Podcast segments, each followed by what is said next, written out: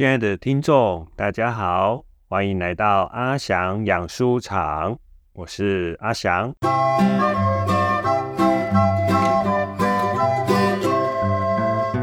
阿翔养书场是一个跟阅读有关的节目，我会试着聊聊家里养的几本书，跟大家分享阅读这些书的经验。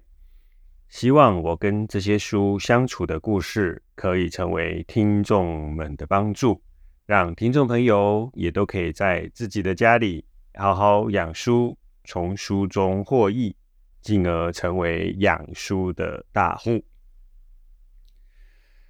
身边的朋友都知道，《圣经好好吃》是我非常喜欢的一本书，几乎每次读都获益良多。头几次读，我着迷于作者毕德生所用的一则比喻。他将阅读圣经类比成吃东西，不应该只是读过、看过而已，更应该要把圣经像食物一样的吞进肚子里，经过消化吸收，让里面的字句成为我们血身体中血液、神经、肌肉的一部分。唯有这样，我们在面对生活中各样的挑战、处理各式各样关系时，才能像呼吸一样，把圣经自然而然的活出来。讲得更白一点，彼得森认为，我们阅读圣经应该要读到一个程度，我们身上的每一寸肌肉、每一根血管、每一条神经，都有着对圣经的记忆，然后。我们在日常作息中，就可以如反射动作一般，展现圣经所记载的故事、命令以及教导。《圣经好好吃》这本书的第一步，就像是一份美食的简介，分别介绍圣经这份美食的厨师，也就是上帝。啊，菜色是什么？以及上门享用美食的饕客，也就是我们这些读者，应该如何食用，注意哪些事项。后来几次读，我则是被啊《圣经好好吃》第三部分圣经的翻译历史所吸引。毕德森讲了一个又一个的故事，像是以斯拉那十三位讲明摩西律法的立位人，其实是译本的诞生，丁道尔的圣经翻译。甚至是毕德生他自己翻译的信息本圣经，每一则故事背后都象征着翻译者的用心良苦。他们如何希望借着自己的翻译，让圣经变得更好下咽，可以消化吸收，成为我们生命中的一部分。然而，圣经好好吃的第二步，却像是我的罩门。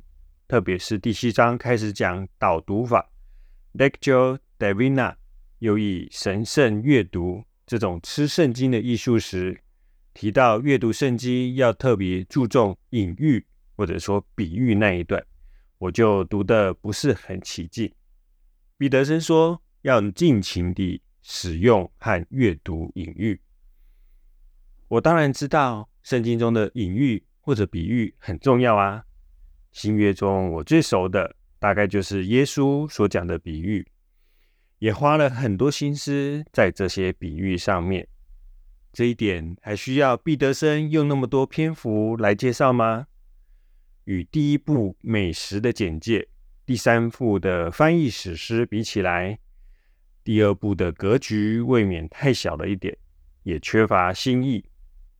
我们可是被毕德生吃圣经这个概念吸引而来，结果端上的却是一盘我们早已吃腻的东西，教的是一些我们耳熟能详的观念。可惜呀，幸好上帝怜悯我这个骄傲自大的家伙，也幸好过去的阅读经验告诉我。越是觉得枯燥乏味的东西，很可能越能反映我心思上的盲点。我耐着性子，又试着把第二部反复读了好几遍。有一天夜里，我又在读着这一段，突然心中一亮。毕德森说的隐喻，不是只有耶稣的比喻啊。毕德森说的隐喻，其实还包括更广的意义，我怎么一直往耶稣的比喻去想呢？事实上，整本圣经用来描写上帝的，就是一连串的隐喻：石头、爱人、烈火、牧羊人、父亲，还有溪水，每一个都象征着上帝的某个面相，但也都完全无法穷尽。毕德生说要尽情地挥霍阅读隐喻，指的应该是这个才对。刹那间，时间仿佛暂停。原本读来无味的文字，这时候每个字都像上了颜色，蝴蝶一般在书册中飞舞。我就像是无意间卷入纳尼亚王国的彼得、爱德蒙、苏珊，还有露西。整个世界天旋地转，一阵晕眩后，我恢复清醒。世界虽然还是我以前熟悉的世界。我的生命从那之后却有了翻天覆地的改变。是啊，尽情挥霍阅读隐喻。以前读诗篇，总觉得就架构上来讲，每首诗都好像，好像，不外乎先是歌颂上帝，然后遇到坏人，向上帝哀嚎，最后上帝施恩拯救。这样的诗读一首、两首。倒还可以忍受，但是要读上百首这样的诗，有些诗甚至动辄上百行，我只能乖乖数白旗投降。再不然，先知书也是这样。最近有一位认识的神学院老师开玩笑的说，对许多华文基督徒来讲，先知书不外乎就是以色列犯罪，先知出来要以色列悔改，以色列人偏不要，然后上帝降灾。这时，先知再出来安慰大家：这么简单利落的事，明明可以几行字搞定，为什么先知还要写出那么一大串的文字来呢？这位老师如此描述，普遍存在于基督徒心中的疑惑。以前的我，当然也就是他所形容的这种人。先知书往往只看故事的部分，至于以赛亚书、耶利米书、耶利米哀歌里。动辄成千上百行的诗句，只会读了打呵欠。然而，当我从毕德生的字句里重新意识到隐喻的价值后，我突然觉得自己好像找到了重新阅读诗篇的乐趣。先知书也不再像老太婆的裹脚布，又臭又长，像是大家耳熟能详的诗篇四十二篇一节。神啊，我的心切慕你，如鹿切慕溪水。在彼得森尽情挥霍的怂恿下，我开始让自己的思绪如天马行空奔驰。如鹿切慕溪水，那条路是什么样的路呢？是为了躲避猎人追捕而仓皇逃离的路？是狂妄骄傲，总以为凡事可以靠自己的雄鹿？是为了照顾小鹿而辛苦奔波的母鹿，哪一种鹿符合我的心境？那溪水又是什么样的水？是冷冽的雪水，让我沉睡的心苏醒；是甘甜的水，可以解我的干渴；是冰凉的水，喝了还有力气往前奔驰。神像这溪水，是指神的话语也像这溪水吗？是摩西五经像这溪水，是十诫像这溪水，是传道书像这溪水。那罗马书又是哪一种溪水？是溪水煮的咖啡吗？是煮了中药的汤吗？是溪水做成的果汁吗？又好比以赛亚书二十六章四节：你们当倚靠耶和华，直到永远，因为耶和华是永久的磐石。上帝是永久的磐石，那是怎样一块磐石？是巨石吗？耸立在悬崖上，要我们奋勇向前？会不会也是钻石，可以切开我们刚硬的心？那也是煤矿吗？可以用来炼钢？黄金呢？比世上一切都要宝贵吗？神的话语是磐石吗？圣经是黄金吗？我读经的时候，像在用煤矿炼钢吗？像在用钻石进行切割吗？种种的图像在我脑海中不断上演。就连摩西在河烈山所见那荆棘里的火焰，如今也有了想象的空间。以前读这一段，只能羡慕摩西的幸运，可以亲眼见到神的显现，以及惊人的意象与奇迹。但是在毕德生尽情挥霍隐喻的启发下，我开始用比喻的方法来阅读这节经文。我不再只是用纯粹物质的角度来理解神是火焰这件事，而是用隐喻的角度来思考神是火焰的观念。我会这样问我自己：在我的生命里，有没有什么时候，神就像这样以火焰的形象出现在我面前？是我孤单寂寞，神像烛火般与我同在的时候吗？是我迷惘看不见来路，神的话语像灯火指引我方向的时候吗？是我自以为是偏行己路，神像大火拦住我的时候？还是我软弱胆怯，神赐给我能量，在我心中燃起热火的时候？尽情挥霍隐喻。让我发现，原来我是和摩西一样的幸运儿。神的火始终与我不离不弃。于是乎，圣经中的每个句子、每段文字、每个故事，都像有了生命。我在读圣经的故事，但在此同时，我也知道我在隐喻室里读着自己的故事。每一个情节转折，仿佛都能揭露我生命中被忽略的部分。每一次情感的冲突，也仿佛将我的内心世界搬上了台面。尽情挥霍隐喻带给我的启发，还不止在阅读圣经而已。我开始回想自己过去的点点滴滴，发觉自己在不知不觉间，就是用隐喻的方式在想事情、过日子。就连最平凡不过的一句话，这本书放在桌子上。煞这个字已经是一种隐喻，类比着某种空间位置。时间上的类比同样不缺。一句赶时间，时间这个抽象的东西怎么能像赶车子一样呢？赶同样也是一种隐喻用法。至于我的写作，其实也或多或少在应用着隐喻法则。我写过武侠片神学。一龙的教会增长学、祷告与降龙十八掌、交响情人梦与读经法，都是把两个乍看之间不相干的东西摆在一起，借着对照排比，去看见之前没有注意到的东西。尽情挥霍隐喻，也让我头一次深深明白，有些东西单单靠着逻辑推论是讲不清楚的。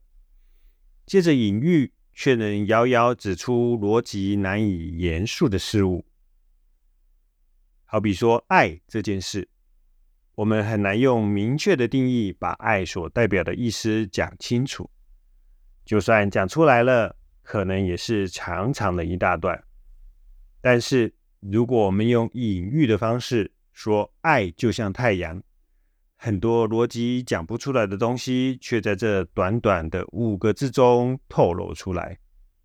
我们可以体会到爱就像太阳那样温暖，也可以体会到爱就像太阳那样能为大地带来生命。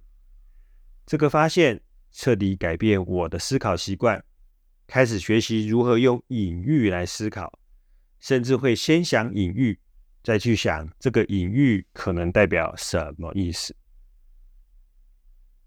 工作上，我更是在很多地方都使用着隐喻，却不自知。因为在出版社工作，常常需要取书名、想新的书系。从隐喻的角度来看，一本书的书名就像是个隐喻。读者看到书名，会因此对书名产生某种想法。这想法除了让读者有共鸣，可能因此拿起来一看就记。也会让读者产生动力，在读不下书的时候，因为书名的缘故，重新找到希望。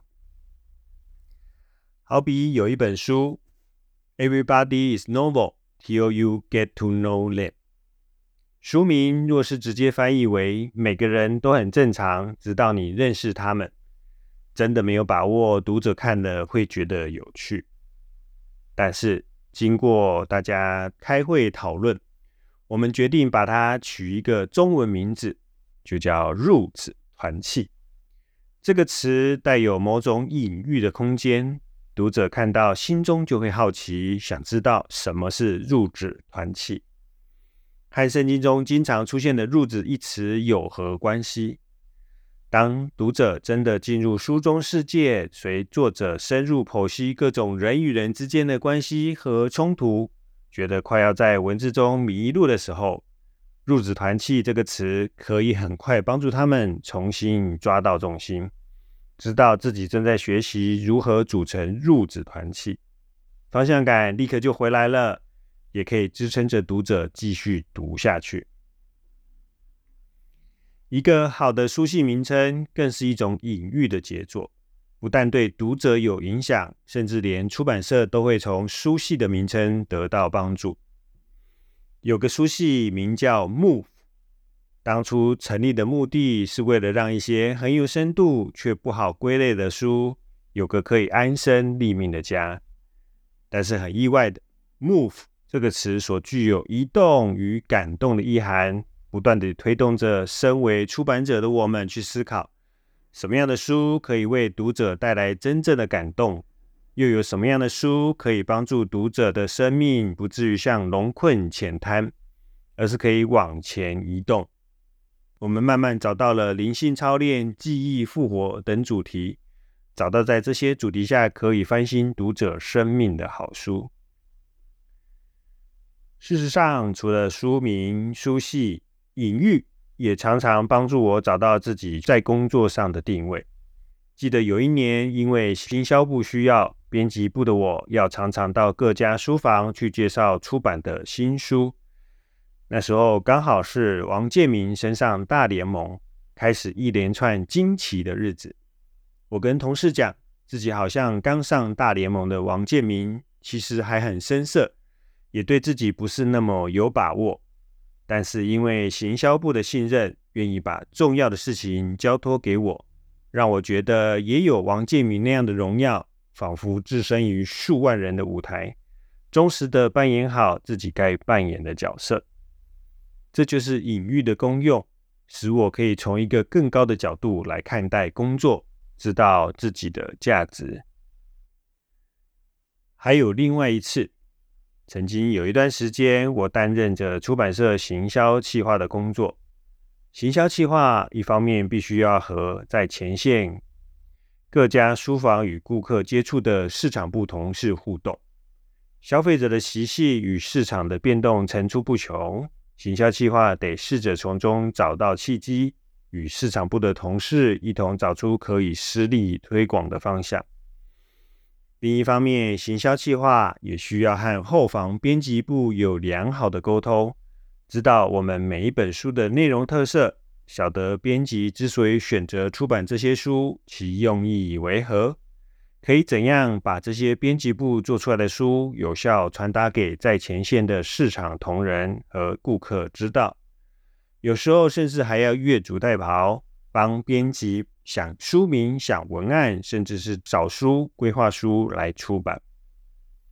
对于这种夹在中间的角色，老实说还蛮辛苦的。前一秒我们得冲到最前线，和市场部同工一起拼命。到了下一秒，我们又得退到最后房，静下心来和编辑部开会，忽前忽后，忽左忽右。除了要有很大的体力耐力，更要熟悉市场语言，同时明白编辑的想法。那种身心灵的转换、思想上的冲突，如何调解和整合，真的要把我累坏了。此时就会想，为什么我一定得扮演这样的中间人？好像是市场业务，又好像是编辑，但同时又好像这两者都不是。我的身份到底是什么？一定要两边的事情都做吗？这样的矛盾与冲突一直存在我心中。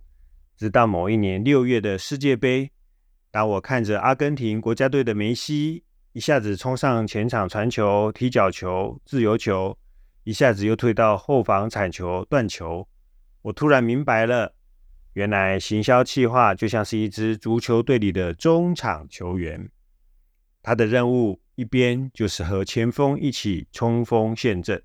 想尽办法在瞬息万变的前线将球踢进球门，另一边则是推到后防，与后卫合作阻断敌军的攻势，并且想办法和其他的中场球员重组队形，在传接球的当下观察机会，运用好的战略与战术，让球可以在最适当的机会传到前锋脚下。换句话说，当一个称职的中间人，正是一个中场球员的使命，这就是他的身份和定位。而行销企划便是一个出版社里的中场球员，市场部的工作要顾，编辑部的想法要听，如何在模糊地带生存，同时兼顾前锋后卫的需要，也是行销企划的使命，更是他发挥创意。成为一个球场艺术家的机会，这就是隐喻的重要。没有中场球员这个隐喻，我们摸不清自己的身份和定位，甚至会有些自怨自艾，像一个随风摇摆的人。但是借着中场球员的隐喻，我重新找到自己在工作上的定位，也知道全场奔波本来就是我该做的事情。更开始去想象，像我这样一个中场球员可以怎么样踢球，想要为我们这支球队建构起什么样的球风。一念之差，我仿佛又全身充满了力量。还可以再分享一个朋友的故事，他曾经担任过教会里的小组长。刚开始的时候，他觉得小组长就应该像个无敌铁金刚，当小组员生命遇到困难。小组长就应该义无反顾，冲到小组员的身边，为他们遮风挡雨，就算赴汤蹈火也在所不辞。然而，很快他就发现自己一天毕竟只有二十四小时，扣除掉通勤与上下班的十个小时，吃饭、睡觉和家人相处的时间后，剩下不到三个小时。再怎么努力。八个小组员的生活，自己不可能全都顾到，这让他非常挫折，觉得自己不是一个尽责的小组长。直到某一天，他发现用“无敌铁金刚”这个隐喻来看待小组长，其实并不正确。更理想的隐喻应该是森林。小组长比较像森林，当小组员累了、想休息了、需要喘口气的时候。会自己来森林里呼吸新鲜空气，到小溪旁喝喝凉水。小组长不必当无敌铁金刚，小组员遇到的大小事情都要出面帮他解决。相反的，小组长是森林，是让小组员歇息喘息的地方。当小组员休息够了，就会再次出发，自己去解决生命遇到的问题。那是他们要负的责任。小组长不必越俎代庖。想通这一点，原本山一样大的压力就不见了。我这位朋友终于可以好好的担任一个小组长，沉着地当个森林，而不用焦急地当无敌铁金刚，把自己给累得半死，还觉得自己永远都做得不好。是的，这就是隐喻的力量。好的隐喻可以帮助我们挣开枷锁，看见新的世界。而圣经里的每一字每一句都有着强大的隐喻能量，蕴藏着无穷的意义，等待我们挖掘。许许多多我们听了又听，看似八股的词汇，若能用毕德生隐喻的读经法，放胆的挥霍我们的想象力，像是国度救赎、立约出埃及。流亡复活，都能再一次绽放出光芒，为我们每一天的工作生活注入朝气和活力。让我们尽情地挥霍隐喻吧。谢谢大家收听阿翔养书场，还请喜欢阿翔养书场的听众在 Apple Podcast 留下五星评论，也可以到脸书给我们一些意见回馈，让阿翔有前进的动力，继续为大家来养书。我们下一集再见喽，拜拜。